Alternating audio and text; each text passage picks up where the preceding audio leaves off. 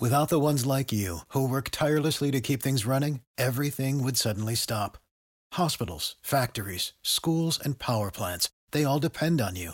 No matter the weather, emergency, or time of day, you're the ones who get it done. At Grainger, we're here for you with professional grade industrial supplies. Count on real time product availability and fast delivery. Call clickgrainger.com or just stop by. Grainger for the ones who get it done. When you need mealtime inspiration, it's worth shopping Kroger, where you'll find over 30,000 mouthwatering choices that excite your inner foodie. And no matter what tasty choice you make, you'll enjoy our everyday low prices, plus extra ways to save, like digital coupons worth over $600 each week. You can also save up to $1 off per gallon at the pump with fuel points. More savings and more inspiring flavors make shopping Kroger worth it every time. Kroger, fresh for everyone. Fuel restrictions apply.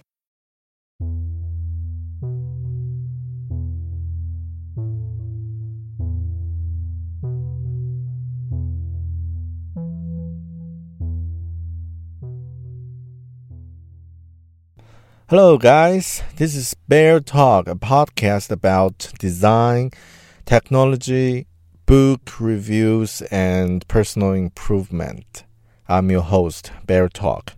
Recently, I did my first UX public speaking this year. Actually, my first UX public speaking of all time. When I was invited to do the talk, I asked myself, what can I talk about UX? I'm also in the early stage of my UX journey, and there are not many advanced tips that I can share at this stage. So, um, how can I share as a intermediate UX designer? So that's what, what I was thinking about when I got the invitation. Then I reflected on how I pivoted my career from a multimedia designer to a UX designer in a new country, New Zealand, here, without local experience. I reflect how did I do that? How I did at step by steps.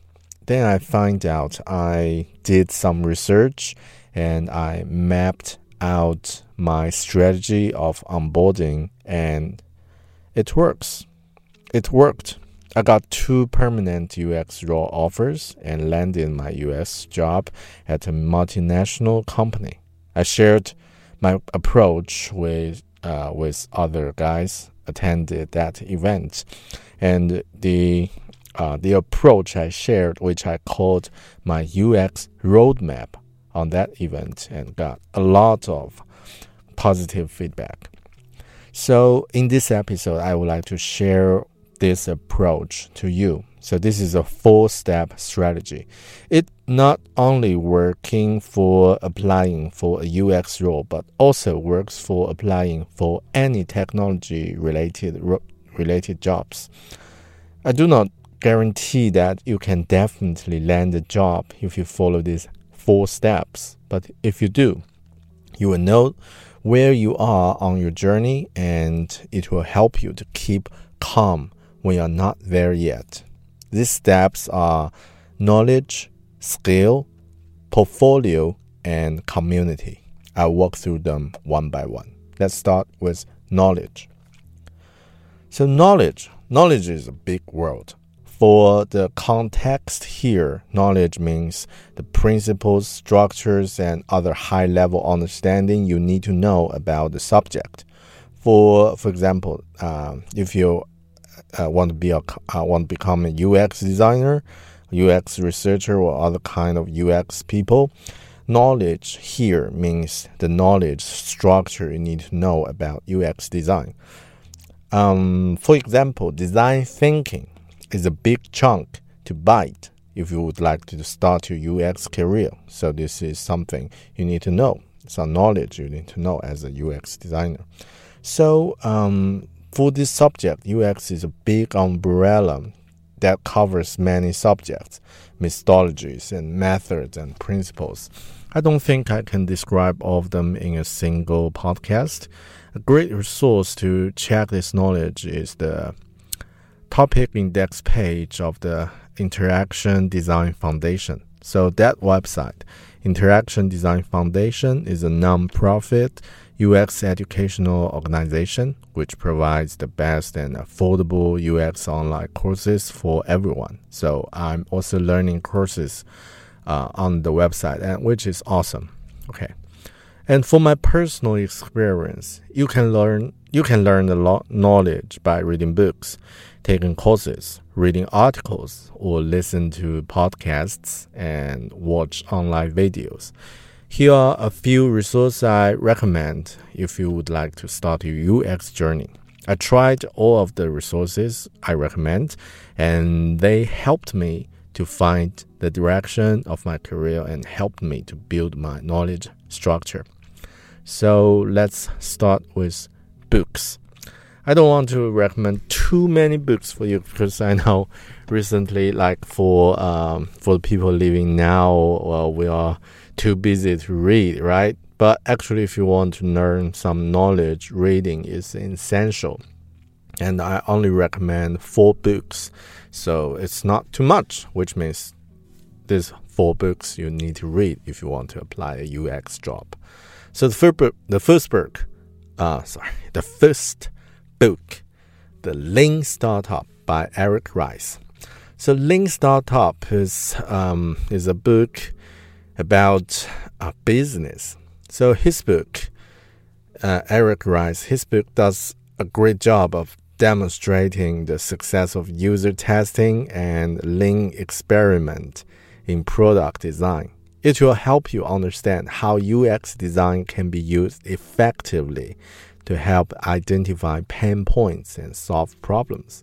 So, the Lean Startup, uh, Startups is an essential book to read, and you will learn what MVP, okay, minimum viable product means exactly in this book. The second book, Lean UX by Jeff uh, Jeff Goldfield and Josh Seiden. All right, another Lean book. Right, we have two Lean. We have um, Lean in two books. So, Lean UX. This is a really great book to read. So it gives you a framework on how to use UX technology uh, techniques in an agile workspace.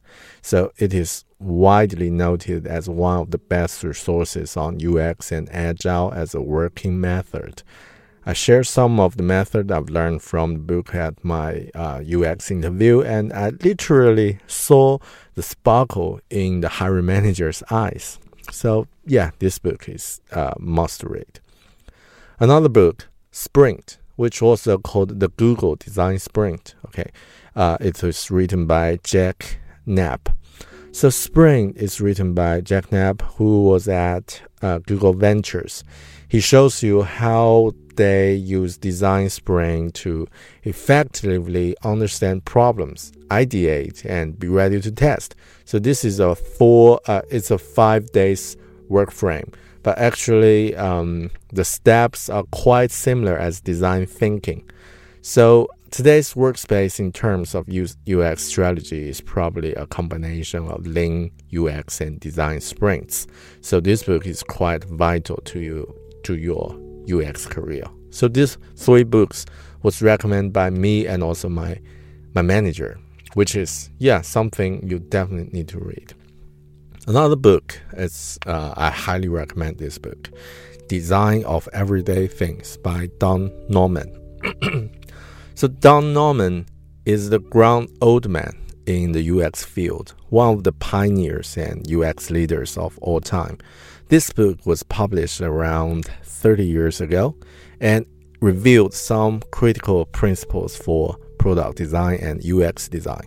It might not improve your UX performance immediately, but it can shape your cognition about UX design and on a fundamental level. So it's a book that you must read for your long term UX career journey.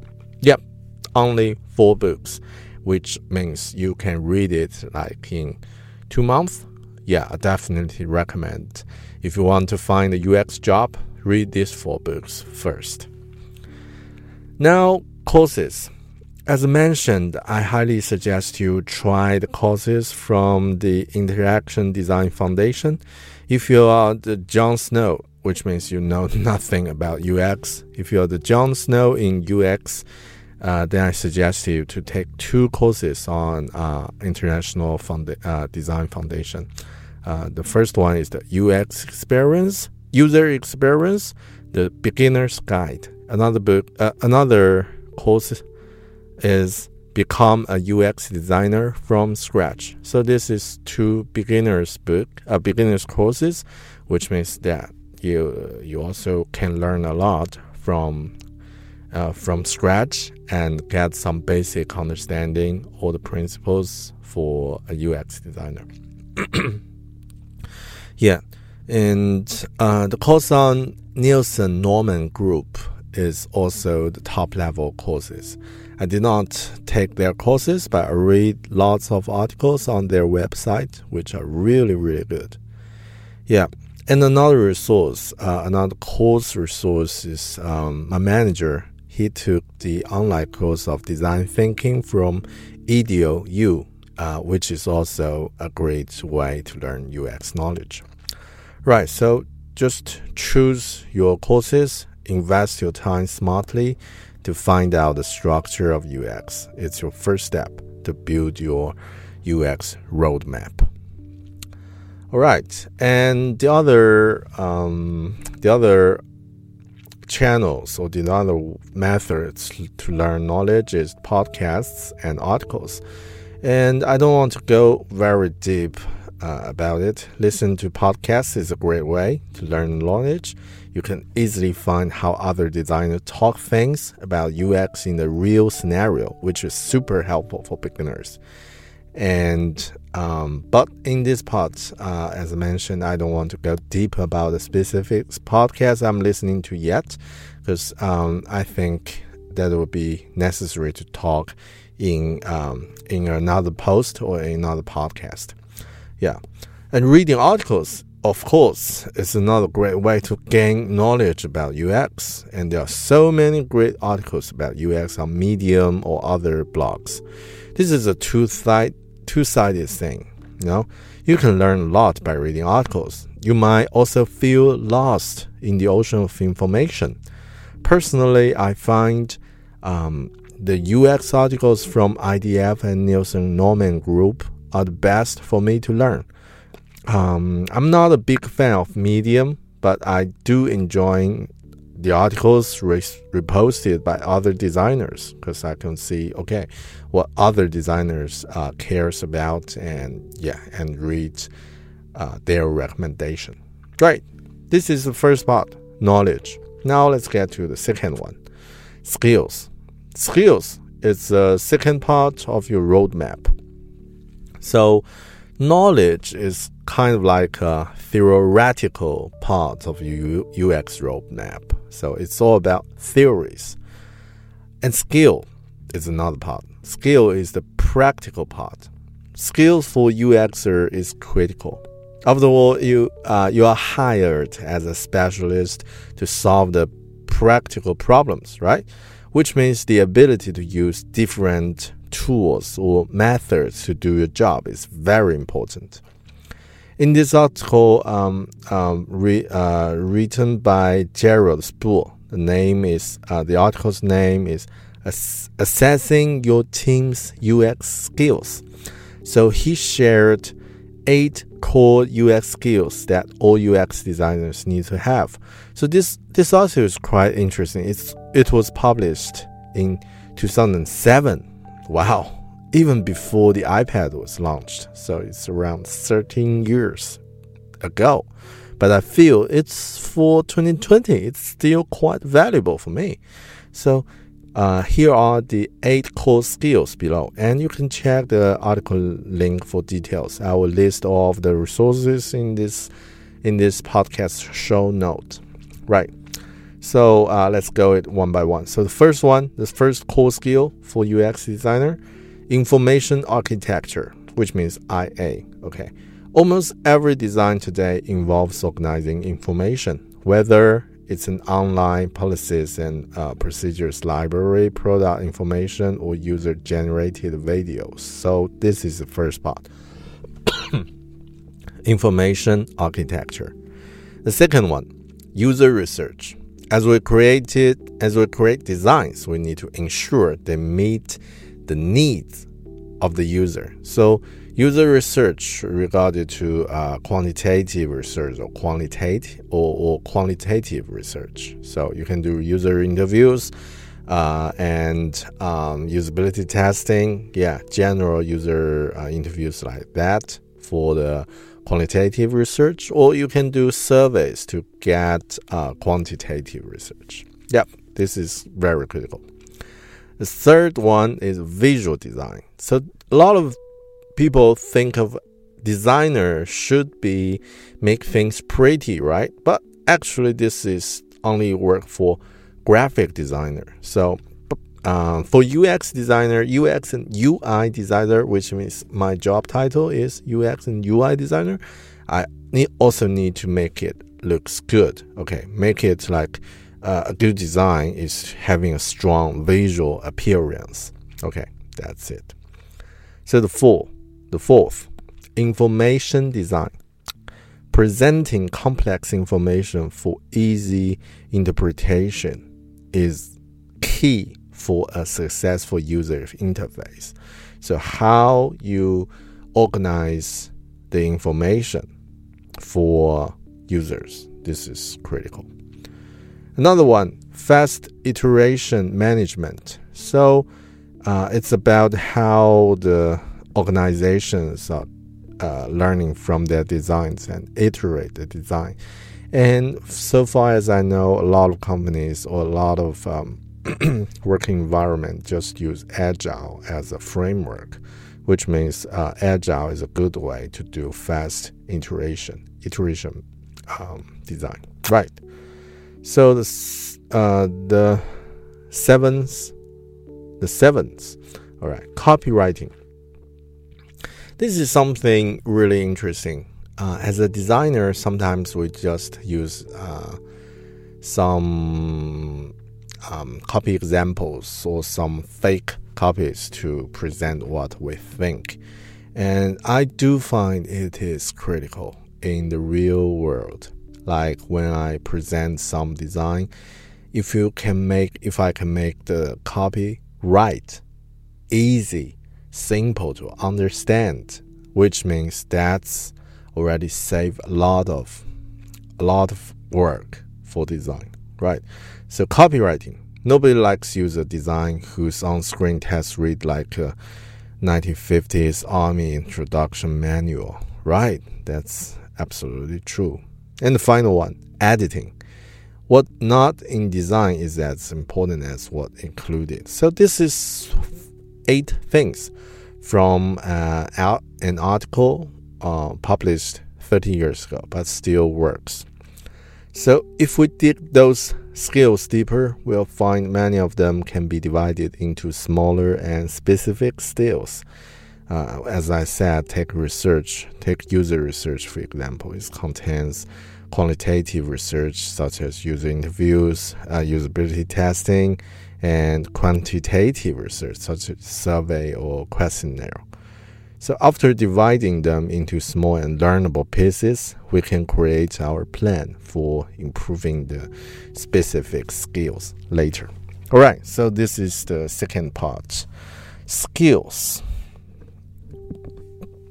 Now let's move to the third part of UX roadmap portfolio.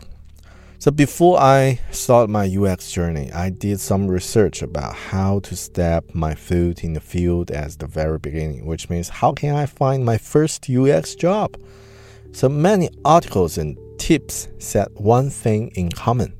You need a portfolio with your case studies. I had many product design examples before I moved to New Zealand when I was in China but I didn't be involved as a UX designer and in any project yet. So I just did some like visual part or interaction part, yeah, things like that. If you want to find a UX job, this is something you need to know. you need UX experience, but also you need UX experience to get a job. So sounds like a typical catch 22 problem. So if you don't have a experience, how could you find a job? But no one will give you a job if you don't have any experience. How about that? So my step, my step one is to read a lot of UX case studies. After a lot of reading, I know the basic structure of a good UX case study. At first, I was easily attracted by the visual design of a case, and then I realized a UX case study is all about defining problems and use the proper design process to solve the problem step by step. The context, story, and the logic behind your behind the design decision is much more important than visual. Yeah, this is my step 1. Step 2.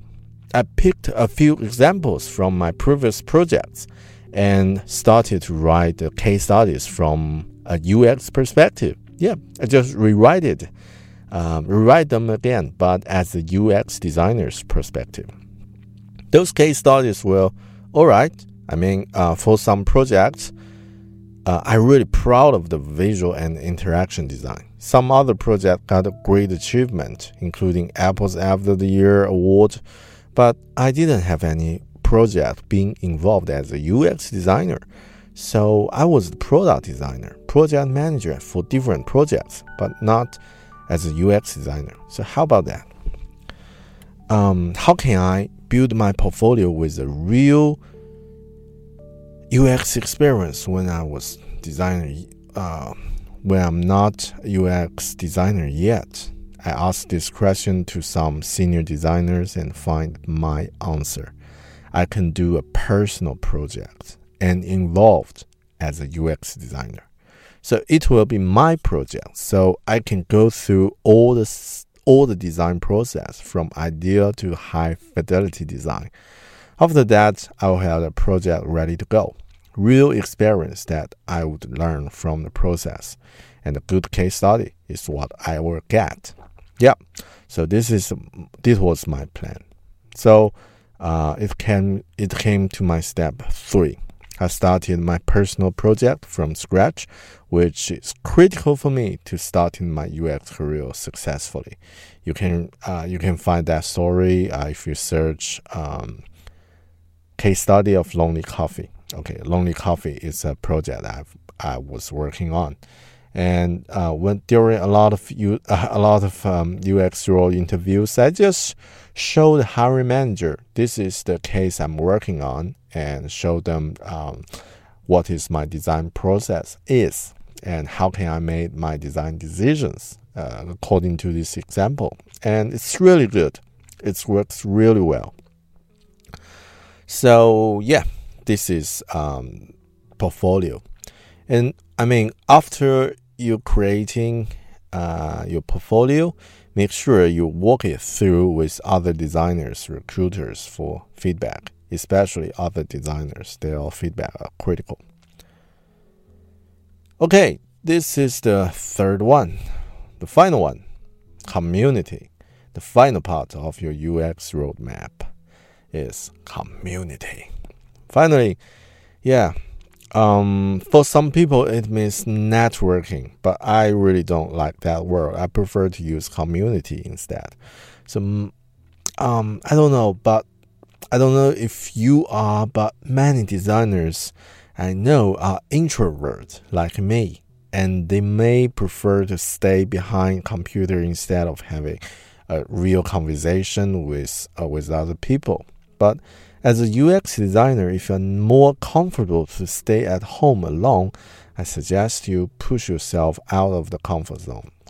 At attend attend conferences, events, meetups, or other design activities. Go out to meet people, talk to your users, talk to your stakeholders and team members. It's not only good for your career, but also very helpful for your people skills. Um, I mean, you can easily find local meetups via meetup.com or some other design events are also a great way to reach out. Personally, I prefer to prepare a few questions or topics to discuss before attending so I can interact with other people with the questions I want to know answers. For example, if I uh, as a UX designer, I want to know what they are working with their agile, uh, with their team in agile um, um, um, environment. So this could be something really interesting to di- to discuss, right? And uh, if there's not proper meetups, events, or groups that you can attend uh, offline in your city, think about to start one or just uh, attend online communities. And you can always reach out individual person for an uh, informational interview to ask some questions. Uh, for me, I asked uh, many designers in Auckland when I decided to start my UX career, and the people I asked all gave me at least half an hour to share their insights and experience with me, which is awesome. So I really appreciate those support. And when I was asked it, uh, when I was asked to share some experience recently about UX, uh, like also junior a junior uh, designer reached out to me and asked if I can share some experience with her. Yeah, I I was happy to do that. Uh, and yeah, that's the spirit of the community, right? You some people help you first, and you help some people in return later. Okay, uh, continue the spirit. So only one suggestion. If you would like to ask one a one-on-one catch-up with other designers or attend a design activity, be sure to prepare some questions you are struggling. Be honest and get most of that catch-up. All right, so yeah, this is the four part of my um, UX job searching strategy uh, which means the UX roadmap. So these four parts are related to each other, and each of them contains long term and short term goals. When you set the goal, um, when you set the goal of starting a UX career, you can create goals for each part uh, to help you find a UX job. For me, uh, as an intermediate designer, designer on my journey to become a senior designer, I also need to improve this part by completing measurable and durable goals. For the long journey, nothing is more important than the roadmap, right? So yeah, I hope um, this these things I shared can help your UX journey. If you have any questions or comments, you can easily find me uh, via LinkedIn and be sure to give me some um, some comments on podcast. I really appreciate that. Right, and if you want to watch videos, um, recently I didn't uh, post a lot of videos on YouTube, but you can also search Bear Talk and find me on YouTube. Right. Thanks for listening and hope you enjoyed this episode. I will see you in another episode. Bye.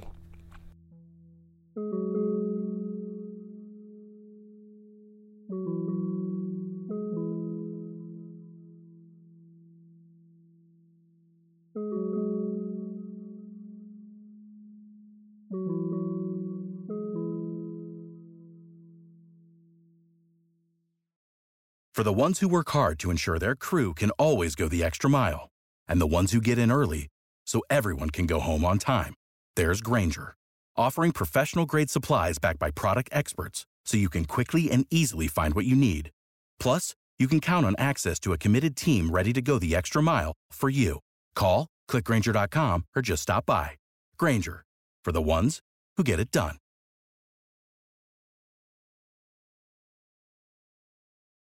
When you need mealtime inspiration, it's worth shopping Kroger, where you'll find over 30,000 mouthwatering choices that excite your inner foodie. And no matter what tasty choice you make, you'll enjoy our everyday low prices, plus extra ways to save, like digital coupons worth over $600 each week. You can also save up to $1 off per gallon at the pump with fuel points. More savings and more inspiring flavors make shopping Kroger worth it every time. Kroger, fresh for everyone. Fuel restrictions apply.